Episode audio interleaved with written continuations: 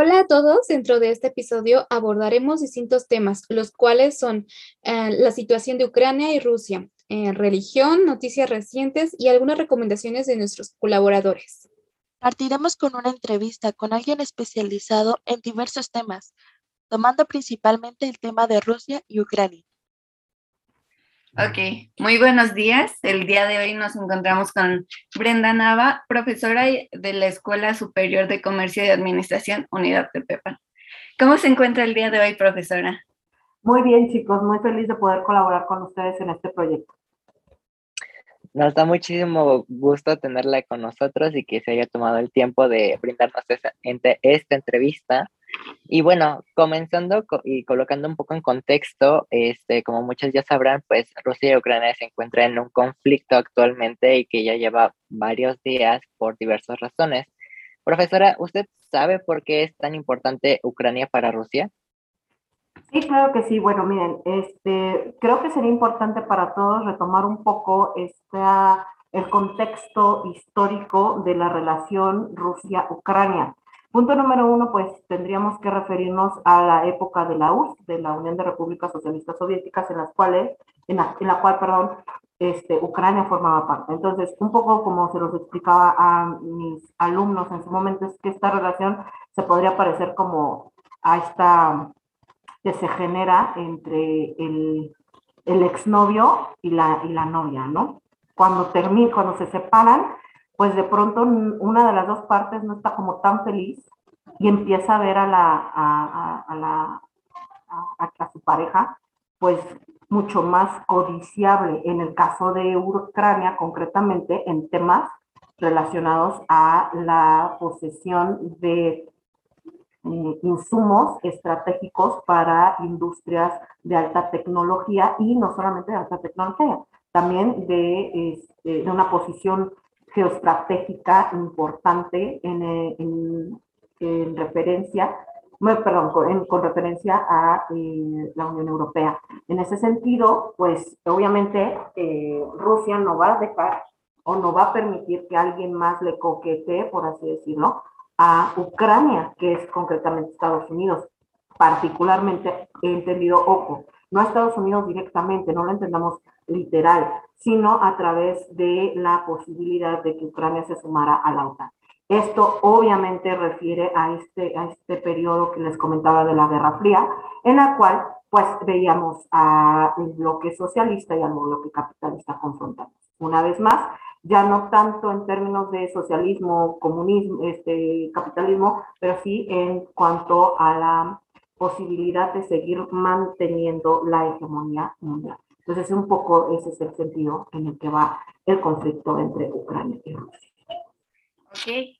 Y teniendo en cuenta la importancia del país como lo es Ucrania para Rusia y que el conflicto ya lleva varios días, ¿a qué se debe que ningún país ha intervenido en el conflicto de Ucrania y Rusia? Punto número uno, chicos, tenemos que referirnos al contexto del derecho internacional. En, en, ese marco tenemos principios que regulan las relaciones entre los estados. Uno de ellos, que además está firmado por 198 países a través de la Carta de San Francisco, que es el documento que da vida a la, a la Organización de Naciones Unidas, establece en su preámbulo los principios a través de los cuales deberán de regirse las relaciones interestatales. Uno de ellos es la no injerencia en asuntos internos de los países. Y aunado a esto, el punto de la solución pacífica de las controversias, que aquí particularmente esto de no intervención tendríamos que tomar un poco con pinzas, chicos, porque al final del día debemos de recordar que sí se ha intervenido, no con tropas, pero sí a través de la transferencia, por ejemplo, de armamento a, eh, a Ucrania que bueno, en términos reales, pues gracias por, por mandarme las, las, las, las, armas y quién las va a disparar. Ucrania no tiene un, ejército, razón por la cual el, presidente incluso se enroló y está pues eh, al frente de la OTAN. Este, este, en ese sentido, pues el apresto militar también viene a jugar una parte importante y fundamental dentro del desarrollo mismo del conflicto. Entonces, esto de que no intervienen, ay, vamos a tomarlo con un poco con pinzas y habríamos que ampararnos también en la parte de derecho internacional de la guerra, que es al final del día el de, derecho, créanlo o no, que va a regular las eh, acciones bélicas entre los estados y que, bueno, al final del día, para, eso, para que este pueda ser aplicado, un estado deberá literalmente declararle la guerra a otro. Cuestión que Rusia nada, nada tonto, pues no lo ha hecho. Ha actuado beligerantemente, pero en ningún momento lo ha hecho ha hecho literal, este, como cuando jugábamos Stop, no sé si acuerdan, el famoso declaro la guerra en contra del peor enemigo que es, eso no lo ha hecho Rusia y en esa medida esto le abre la puerta a que no se le aplique el rigor del derecho internacional que regula la guerra. Claro. Y profesora, partiendo de ello y desde su perspectiva, eh, ¿qué áreas o sectores se van a ver más afectados en nuestro país, México, si esto continúa? Y en dado caso, ¿qué debería hacer México ante este conflicto? Uy, bueno, este, híjole, Mira, vámonos por partes. en cuanto a qué nos va a afectar más, pues ya lo estamos viviendo con el tema del precio del petróleo. Por un lado, las reservas internacionales de oro también se están yendo a la alza, situación que no necesariamente nos puede beneficiar porque las reservas de oro de México no son tan altas, pero bueno, tenemos y eso en algún momento pues nos podría beneficiar. En cuanto al precio del petróleo, pues no nos va a beneficiar porque bueno, con todo y que sí somos productores, eh, lo cierto que la mezcla mexicana no es apta para eh, la transformación directa en gasolina y sus derivados, lo cual quiere decir que nosotros tenemos que importarlos. Entonces, esto pues obviamente también va a traer repercusiones en cuanto a estos precios. Y con ello se va a agravar, como ya lo hemos percibido, el tema de la inflación que estamos viviendo actualmente. Entonces, eso es en cuanto a precios, ¿ok? Commodities y demás.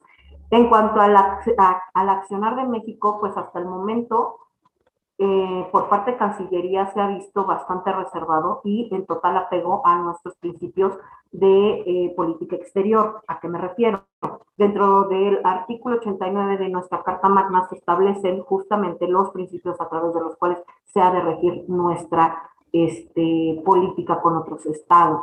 Y en ella, pues al igual que en la, en la Carta de San Francisco, están consagrados el derecho a la no intervención el derecho a la no injerencia en, asuntos internos de otros países y sin embargo, por cuestiones históricas, aquí tendría que caber un poco el criterio, el buen, em, ¿cómo decirlo?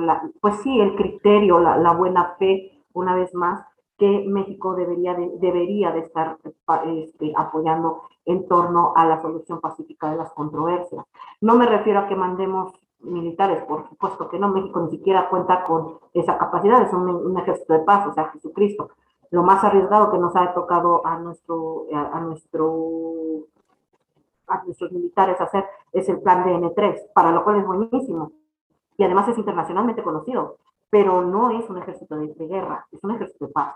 Entonces, en esa medida, pues ni siquiera es como una posibilidad. Sin embargo, sí podríamos estar apelando a una postura muchísimo más diplomática, a una, eh, a una postura de patrocinio, de promoción de buenos oficios, de buen entendimiento entre ambas naciones. Sí. Eh, bueno, con todo lo anterior y los temores tal vez de las personas alrededor del mundo de que continúe esta guerra, ¿cree que se podría desarrollarse una tercera guerra mundial donde claramente participarían todos los aliados de los distintos países? Se antoja complicado, pero no imposible.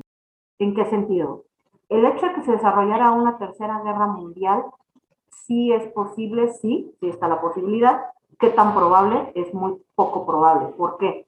En primer lugar, en primera instancia, porque no, no voy a apelar a la historicidad y todos estamos más conscientes de todo. No, no. Voy a apelar, a apelar esta vez a la cuestión de la conciencia económica y del interés este, comercial. No nos conviene una tercera guerra mundial porque de por sí estamos hablando de, un, de una de las debates económicas más importantes que hemos sufrido a partir de la pandemia. Entonces, en ese sentido, las naciones más importantes no necesariamente van a estar a favor de esto. Razón, y de hecho lo hemos visto, China ha sido extrañamente uno de los principales patrocinadores de cese a las hostilidades, ojo, a través de la presión comercial.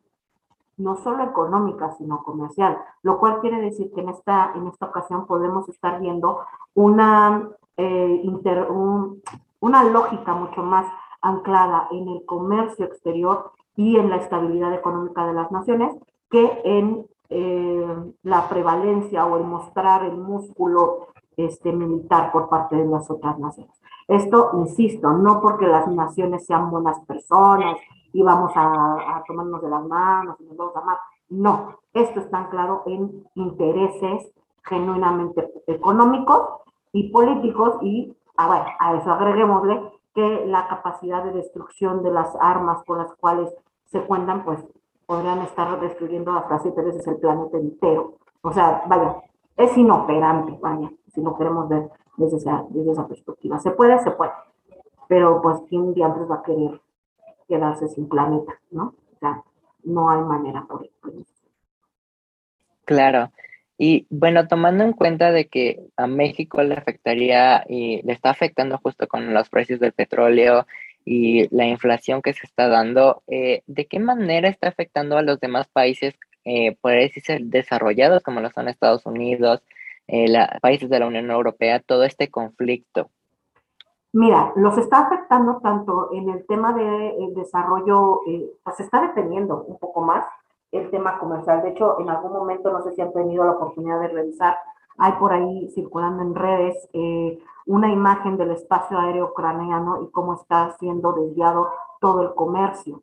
El hecho de que, y a lo mejor nosotros podríamos decir, ay, por favor, ¿qué tanto es darle la vuelta a Ucrania? Bueno, pues en términos de turbocina y en términos de tiempo de desplazamiento de cargo, pues es bastante. O sea, estamos hablando de que dar una vuelta o, no, o dejar de pasar por, por cierto espacio aéreo, pues nos está costando dinero y tiempo tiempo que ya, ven, que ya traíamos rezagado con el tema del de, eh, déficit de contenedores. Y ojo aquí, cualquiera podría decir, oye, pero estamos hablando de movimientos de tráfico aéreo, no de tráfico marítimo. Pues están anclados, recordemos al final del día que tenemos esta, eh, esta modalidad multimodal, válgame, de, el, eh, de movimiento de mercancías. Entonces, si te pega en el aire, también invariablemente te va a pegar en el mar. Entonces, lo que necesitamos ver desde ese punto de vista es la estrategia que podrían estar eh, planteando estas grandes eh, potencias. Otra de las cosas importantes es que se está jugando justamente en este momento quién queda, quién se erige como, como este hegemón en, en el mundo.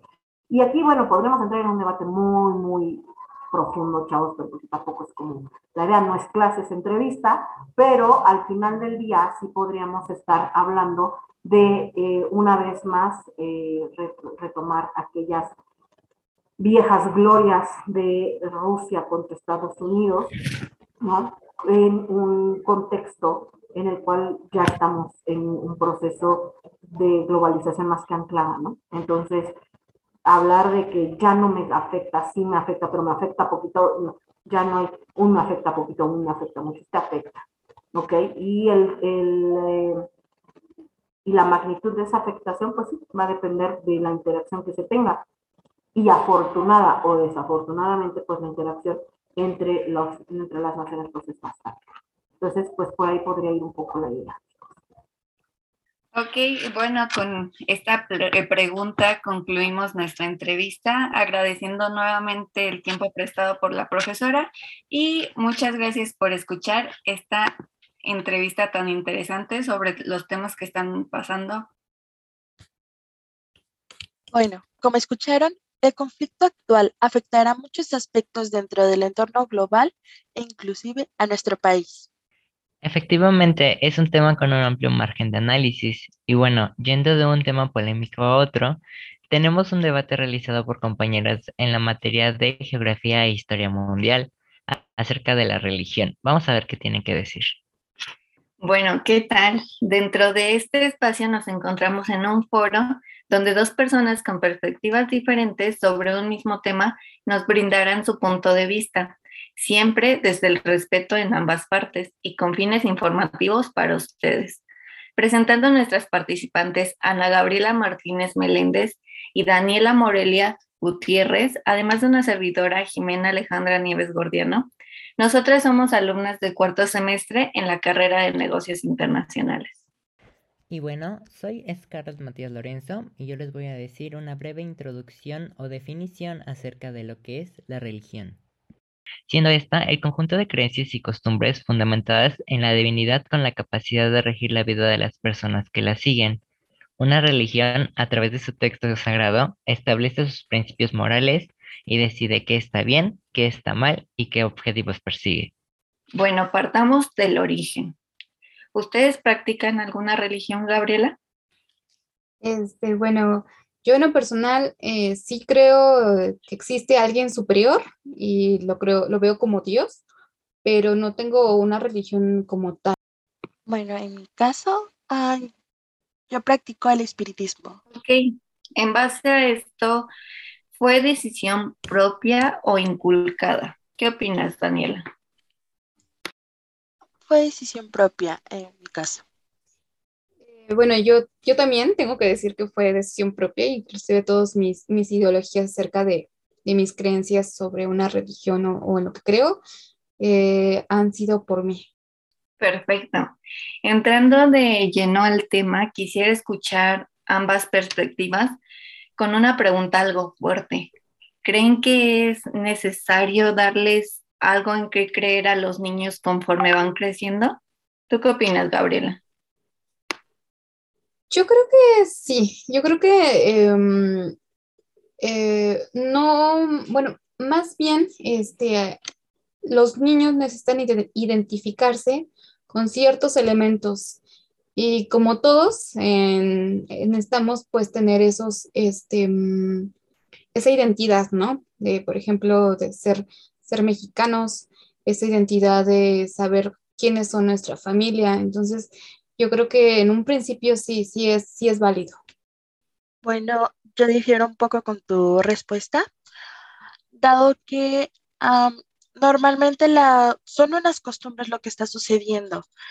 Lo que pasa si un niño no quiere creer en eso, existen otras ambiciones, otras creencias que puede tener. No solo eso, sino también la parte de la identidad, ya que con esto, por ejemplo, la bandera de México, un claro ejemplo de identidad mexicana, no necesariamente tendría que creer en alguna imagen o algún sujeto en específico. Entonces yo por eso estoy en desacuerdo con darles algo en que creer a los niños. Ok.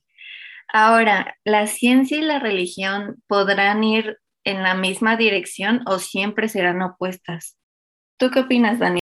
Pienso que siempre estarán opuestas, ya que son diferentes ámbitos, no quieren cumplir lo mismo. Normalmente se basan solamente en la ciencia, es algo comprobable y la religión es algo que no se comprueba, no es algo que realmente esté demostrado o se pueda ver a simple vista. Yo, yo en mi caso pienso que eh, pues en este caso sí, sí, este, estoy de acuerdo con esta Daniela. Yo creo que son pues maneras muy diferentes de pensar, sistemas muy diferentes que en algún momento no creo que sean ni siquiera paralelas, o sea, van a ser eh, totalmente opuestas. Entonces, eh, no, no van a ir de la misma dirección ni están en la misma dirección. Ok. Y como última pregunta, ¿es correcto que la religión se aplique en las escuelas y en la política? ¿Tú qué dices, Gabriela? Yo creo que no, no es correcto, pero lo han normalizado. Ese, ahí es el conflicto, que la religión ha sido parte de nosotros, inclusive tenemos un calendario que pues surgió desde desde después de Cristo, nos han contado los años. Este, también, por ejemplo, en el sistema educativo mexicano, em, las vacaciones de Semana Santa son precisamente por la religión católica. Entonces, igual otros acontecimientos, igual son parte de, pues, de esta religión. Entonces, eh, aunque no queramos o estemos de acuerdo, este, la mayoría o algunos, eh, sí lo han impuesto el pues ahora sí que el gobierno, el sistema, el sistema mundial, em, pues la religión. Eh, estoy de acuerdo con mi compañera Gabriela. Sin embargo, algo que, que sobresale de todo esto es de que para poder pararlo debemos de dejar de, globalizar todo, todo este tema de la religión, ya que como hemos escuchado, no todas las personas aplican el mismo tipo de religión. Entonces es un punto y aparte y además en el tema de la política eh, debemos de considerar que es algo que les llama la atención a las personas. Es algo un poco triste, ya que, por ejemplo, si ponemos algún ejemplo, nada más por mencionar, caso de Morena, cualquiera puede pensar de que es por la Virgencita o por la Virgen María, como algunos lo llaman también. Entonces, es algo que si, si lo dice rápido, que es lo primero que se te viene a la imagen, porque como mencionaron anteriormente, es una identidad o una idea que ya tienen de generación en generación. Entonces, no, no es correcto. Y bueno, con estas respuestas damos término a este pequeño debate, agradeciendo el tiempo prestado por nuestros participantes, dejando a consideración suya la postura que pueda tener dentro de este tema. Claro, la religión es un tema bastante polémico dentro de cualquier círculo social y cada argumento es válido siempre y cuando no atente contra otra persona. Y bueno, como sabemos, muchas cosas suceden alrededor del mundo. Por ello, tenemos algunas noticias históricas recientes que queremos compartir con cada uno. de Bueno, tenemos como primera noticia el cierre en Shenzhen. Foxconn tiene las operaciones cuando COVID llega al centro tecnológico. Esta noticia nos habla de que el confinamiento en las ciudades chinas afectan a la recuperación económica después de la pandemia y dando un posible golpe en las cadenas de suministro la región, y esta es una ciudad global, eh, alberga uno de los puertos de contenedores más grandes del mundo y cualquier interrupción puede llegar a afectar la cadena de suministro global y sobrecarga. Inclusive en, en Shenzhen, todas las empresas, excepto las que son consideradas esenciales o involucradas en el suministro de Hong Kong, han sido detenidas todas sus operaciones, también han impactado políticas de trabajo desde el hogar. Y pues esto nos da pie a que veamos que las ciudades globales tienen un efecto tanto en el país en el que se encuentran como en alrededor del mundo. Como otro hecho importante, Rusia y Ucrania suspende su cuarta ronda de negociaciones para la paz. Como se ha mencionado con anterioridad en la entrevista con la profesora Brenda Nava, Rusia y Ucrania han estado en conflicto y el día de hoy, lunes, suspendieron su cuarta ronda de negociaciones, esta vez celebrada por videoconferencia sobre la rendición de Ucrania, según los rusos, y un alto al fuego con garantías de seguridad a cambio de su neutralidad, conforme a los ucranios, con el compromiso de reanudarla este martes. Creo que esos hechos son muy importantes de mencionar y, de tomar en cuenta porque pues son hechos este, eh, internacionales. Em, bueno, adicionalmente queremos darle recomendaciones de una película e incluso eh, oportunidad de mercado para un producto por nuestros colaboradores del programa. Y bueno, como recomendación de la película tenemos al pianista, que el director es Roman Polanski, eh, con los protagonistas Adrian Brody, Thomas Kretschmann eh, y Emilia Fox. Bueno, en esta película relata la historia de un célebre pianista polaco de origen judío, el cual vivió durante la Segunda Guerra Mundial. Como se sabe, en esta época los judíos eran asesinados por los nazis a sangre fría y para poder sobrevivir debían escapar o esconderse. Y bueno, en esa época los judíos solo pasaban sufrimientos y humillaciones, como bien sabemos la mayoría de nosotros. Sin embargo, para este pianista, algo que le ayudó a, mm, sobrevivir este, ante todo, todo el conflicto que había fue su talento, ya que con esto eh, un oficial alemán le ayudó a sobrevivir. A ver, continuando con el tema, la recomendación de un producto, como lo hemos manejado siempre, es el tequila de José Cuervo, ya que este tiene un origen mexicano y es una compañía que existe desde 1758, la cual se ha expandido por toda la República. Sin embargo, no cuenta con muchos establecimientos a nivel mundial. Uno de estos, y el cual se recomienda exportar, es a Francia, ya que en ese país no se cuenta con ningún proveedor de tequila. Cabe resaltar que los franceses suelen consumir productos que contienen alcohol, por lo cual sería un excelente lugar para integrar un, establecimiento en dicho país. Además de ayudar a la compañía, ayudaría a México, dado que crearía fuentes de ingresos y empleos para los mexicanos. Estimada audiencia, llegamos a la recta final de este episodio. Esperemos les haya gustado, haya sido entretenido e interesante. Tocamos temas que para nosotros, y espero que a ustedes, también llamaron su atención durante nuestras clases. Muchas gracias por escuchar. Hasta luego, querido público. Hasta pronto. Nos vemos en el siguiente episodio.